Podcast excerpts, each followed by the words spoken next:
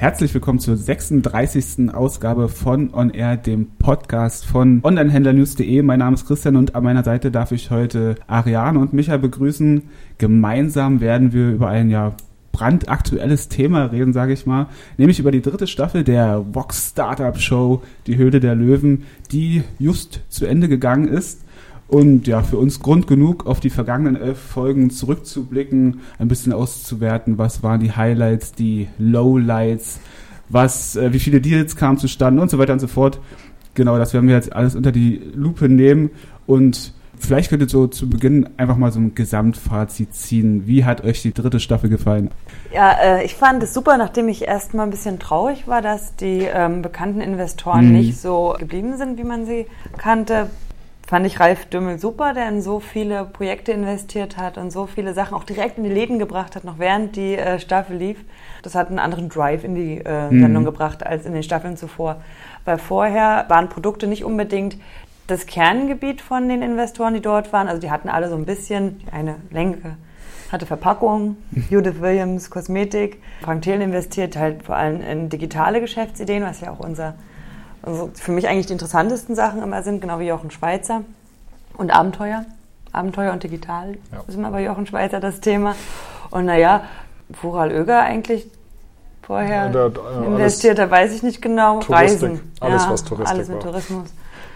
Und da hat immer jemand gefehlt, der so Produkte, Erfindungen mhm. ähm, unterstützt, wie es Ralf Dümmel getan hat in der Staffel. Das fand ich super.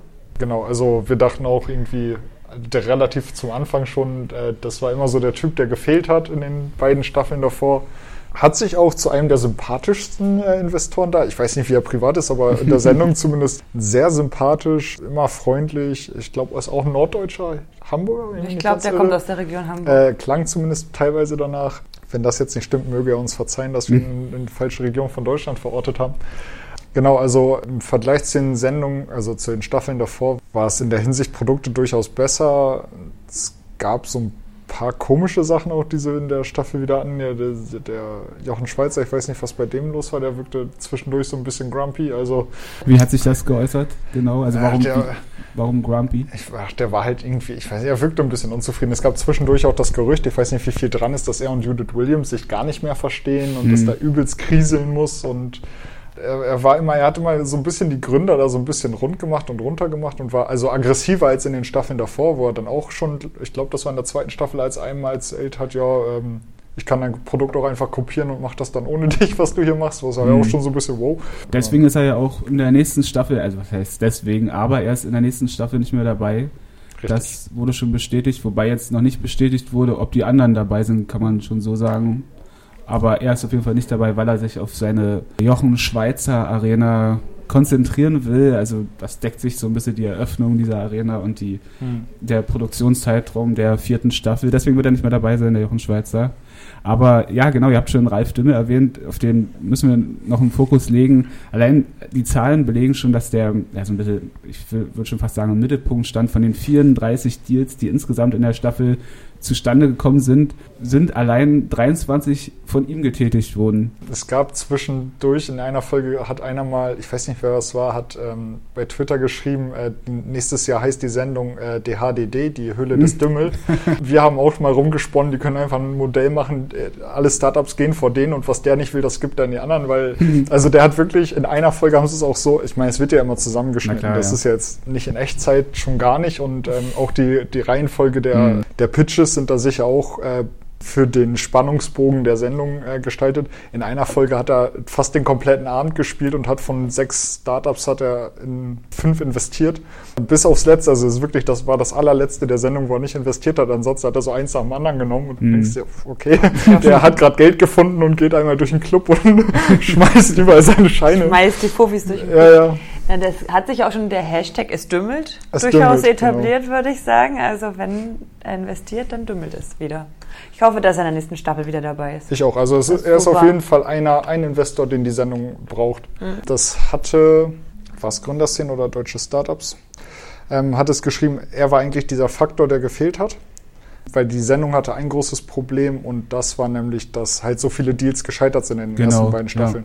Ja. 70 Prozent der Deals, glaube ich, sind mhm, gescheitert genau, in den ersten beiden Staffeln. Ja. Und jetzt sind von, ich meine, es waren 36, sind acht gescheitert, wenn überhaupt? Nee, 34 waren es insgesamt und 8 sind gescheitert im Nachhinein. aber im Grunde dann exakt ja, umgekehrt. Genau, ja. Dann gab es wieder den Kritikpunkt, äh, ja, er investiert halt in alles und die Deals kommen zustande, aber es sind Produkte, die man leicht kopieren kann. Ja, mag sein, aber mhm. viele Investoren haben halt auch ein Patent drauf oder zumindest einige hatten ein Patent drauf. Er wird sich da auch sicher darum kümmern, dass da die Produkte halbwegs irgendwie so weit möglich geschützt sind und dann nicht einfach jetzt jeder hinkommen kann, das genauso kopiert und noch billiger in den Markt bringt. Das ist ja auch nicht sein Interesse als Investor. Mhm. Aber genau, es fehlt halt wirklich dieses Produktding, weil eigentlich in den ersten beiden Staffeln war alles, was Produkte waren, haben sie immer gesagt, cooles Produkt würde ich kaufen, aber ist nicht mein Geschäft. Mhm weil ich mache nun mal nicht Produkte und da ist er eigentlich der, der, der muss in dieser Sendung bleiben, meiner Meinung nach bei all den schönen Produkten, und die haben auch wieder einen Online-Shop natürlich, aber hat mir manchmal so ein bisschen die innovative E-Commerce-Idee hier und da gefehlt. Also ich meine, das ist nicht der Anspruch der Sendung, es geht um Startups, mhm. Gründer, egal wo sie auch herkommen. Aber für mich so als Online-Händler-News war da so, außer jetzt einem normalen Shop-System, nicht so viel mhm. dabei. Also da war Spotstar zum Beispiel äh, schon ein bisschen besonderer. Äh, Lendico war, nee, Landstar war es. Äh, Landstar war auch dabei. Also in der, ja, in den ersten beiden Staffeln gab es so ein paar mehr Geschäftsmodelle Richtung Payment und äh, Richtung Preisvergleich etc. Ein bisschen äh, innovativer halt aus der E-Commerce-Sicht gedacht. Es ist halt ein bisschen spezieller, als jetzt einfach in seinen Schuppen eine neue Version des Fahrrads zu erfinden und damit in die Hülle zu gehen. Also Vielleicht ist da einfach die Einstiegshürde ein bisschen geringer bei solchen Produkten. Ja, man würde sich manchmal wirklich digitalere Produkte wünschen. Ich glaube, auch der Frank würde sich digitalere Produkte wünschen. Auch ein paar Apps und App-Ideen. Also wir hatten jetzt E-Learning ist immer mal dabei, auch in den mhm. Staffeln zuvor schon.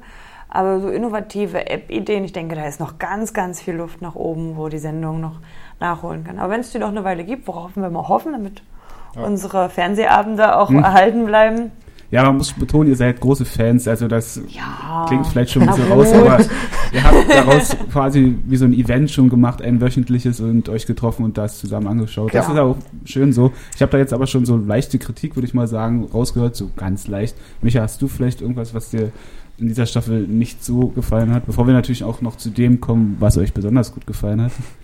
Also äh, generell hat die, ähm, hat die Sendung, das hat Julia auch schon mal in ihrer Kolumne erklärt, und da bin ich ganz ihrer Meinung, hat ein grundlegendes Problem ist, ähm, sie feiert sich sehr selbst ab. Mhm. Klar, es soll Fernsehunterhaltung sein, das soll eine Abendunterhaltung sein, aber gleichzeitig hat die Sendung, zumindest wird sie ja so aus der Branche auch mitgegeben, und die Sendung könnte es auch machen, diesen Anspruch, die Gründerszene in Deutschland darzustellen und auch ein bisschen zu fördern. Mhm. Ähm, sie feiert sich sehr selbst ab, das heißt, äh, Scheitern wird eigentlich nicht erwähnt, außer in den Fällen, wo ein Gründer da ist, der vielleicht schon mal ein Geschäft hatte, was gescheitert ist, und dann sagen die Investoren, ja, Kultur des Scheiterns und wir brauchen mhm. in Deutschland die Kultur des Scheiterns und das ist nicht schlimm, wenn du scheiterst, sowas passiert, das gehört halt dazu. Die ganzen Deals, die nicht zustande kommen, das wird halt gar nicht kommuniziert. Ja, es werden ja. immer nur die Deals abgefeiert, die zustande kommen.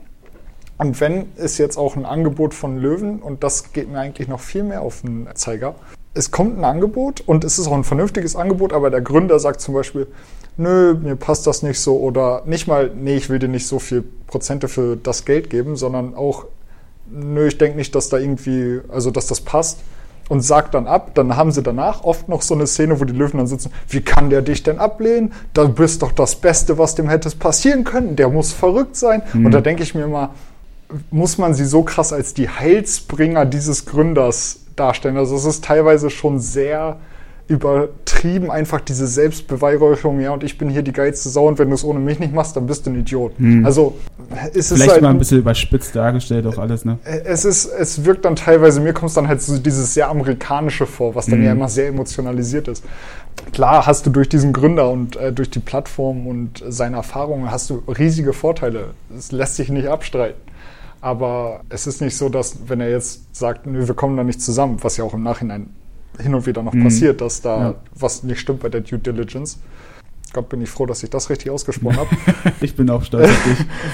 es ist halt trotzdem nicht so, dass dann jetzt hier er sich die riesige Chance hätte entgehen lassen. Also das ist meiner Meinung nach nicht so. Und da können sie, glaube ich, mal ein bisschen noch auf die Bremse treten. Das ist mir persönlich ein bisschen zu, zu krass. Aber könnte man nicht auch sagen, dass es ein interessantes ich sag mal, Gegengewicht ist, weil eigentlich sagt man ja, dass hierzulande so diese jungen Unternehmen es immer schwer haben und dann beweist aber diese Sendung doch genau das Gegenteil, oder? Ja, natürlich. es, es zeigt halt, dass Gründen klappt. Es zeigt auch, dass man Erfolg haben kann. Und wie gesagt, es könnte halt auch noch zeigen, dass äh, Scheitern dazugehört, mhm. noch deutlicher. Das mhm. passt halt natürlich dann wahrscheinlich nicht so dem Fernsehzuschauer in seine schöne, heile Welt.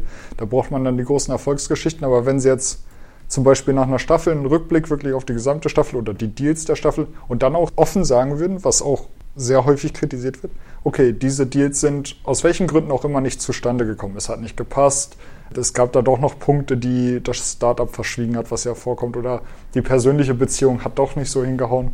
Das würde halt noch mehr Transparenz in die Sendung bringen, weil jetzt ist es immer so, 15 Minuten Pitch, Deal oder halt kein Deal. Mhm. Ein Handschlag, ja, herzlichen Glückwunsch, du hast einen Deal. Und dann liest man erst am nächsten Tag in, oder inzwischen sind die Medien schon so schnell während der Sendung, ja, ja Deal gab es eigentlich gar nicht. Mhm. Und das könnte halt noch in die Sendung geholt werden. Na, ich denke, dass da auch viele Befindlichkeiten eine Rolle spielen, weil, wie du sagst, der Gründer hat vielleicht was verschwiegen ja. und möchte das auch vielleicht nicht unbedingt in der Öffentlichkeit so groß dargestellt haben, dass er dann noch den einen oder anderen ehrlichen Fehler vielleicht begangen ja, hat. Natürlich. Und um vielleicht den Gründern auch nicht die Gründe des Scheiterns der, der Investition so offen darzulegen vielleicht ist das auch so ein bisschen. Man muss ja nicht unbedingt die Gründe darlegen, aber einfach nur nochmal sagen, okay, diese ja. Deals gab es und diese nicht. Ja. Wenn ich mich nicht irre, gab es nach der ersten oder zweiten Staffel sogar noch so eine Rückblickshow. Vielleicht war es sogar die erste, weil es fast, das ist über zwei Jahre her, wenn ich mich nicht irre. Mhm.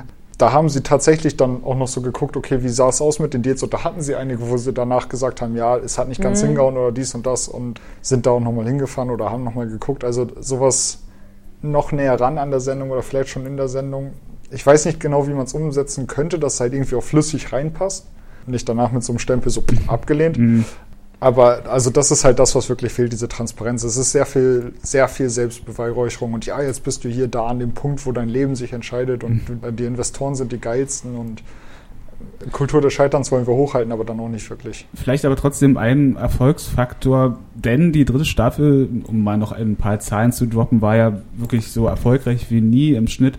2,9 Millionen Zuschauer, also eine deutliche Steigerung nochmal gegenüber dem Vorjahr. Deswegen wurde natürlich auch die vierte Staffel schon bestätigt. Jetzt aber mal zu euren, zu euren Highlights. Was ist euch im Gedächtnis geblieben? Welche Geschäftsidee hat euch nachhaltig beeindruckt, wo ihr gesagt habt, Wahnsinn, endlich präsentiert jemand sowas? Oder gibt es das überhaupt gar nicht? Also kann ja auch sein, dass, dass euch nichts so im Gedächtnis geblieben ist. Ich weiß, dass du den Moment gestern hattest mit diesen Strumpfhosen, die unkaputtbar waren. Äh, ja, das hat mich schon beeindruckt mit den Strumpfhosen. Also bin ich auch auf jeden Fall potenzieller Kunde. ähm, oh, Geschäftsmodelle, die einen besonders beeindruckt haben. Oder welcher, welcher Pitch war irgendwie ja, besonders? Der Towel-Pitch war sehr gut der Towel Plus. Ich glaube, das ist auch eines der bestlaufenden Produkte. Mhm. Da gab es ja jetzt auch schon Auswertung. Das war einfach ein sehr stimmiger und sehr guter Pitch. Inwiefern? Die haben es einfach ähm, nicht nur flüssig erzählt, sondern also das Towel, das ist halt dieses Multifunktionshandtuch mhm. mit sämtlichen Sachen drin. Da ist eine Tasche drin für dein, fürs Fitnessstudio ist das Ding. Eine Tasche drin für dein Werkzeug und eine, eine, so ein ja, es ist nochmal umgenäht, dass man so über die Bank legen kann und es nicht verrutscht. Und mhm. dann ist da eine Schlaufe fürs an den Haken hängen, aber mit Magnet, falls du keinen Haken hast, sondern nur eine Metallfläche. Und da hatten sie quasi so ein kleines Fitnessstudio aufgebaut, so ein paar Geräte und haben halt direkt flüssig während des Pitches, während des Erzählens gezeigt, was das alles geht. Und zwar jetzt nicht nur einer, sondern jeder von den drei oder vier Gründern, die da waren. Und das war wirklich sehr, also der, der Pitch war wirklich einer der besten, diese, diese Staffel hat. Ich glaube, das Produkt läuft auch nicht schlecht, so was ja. ich so mitbekomme.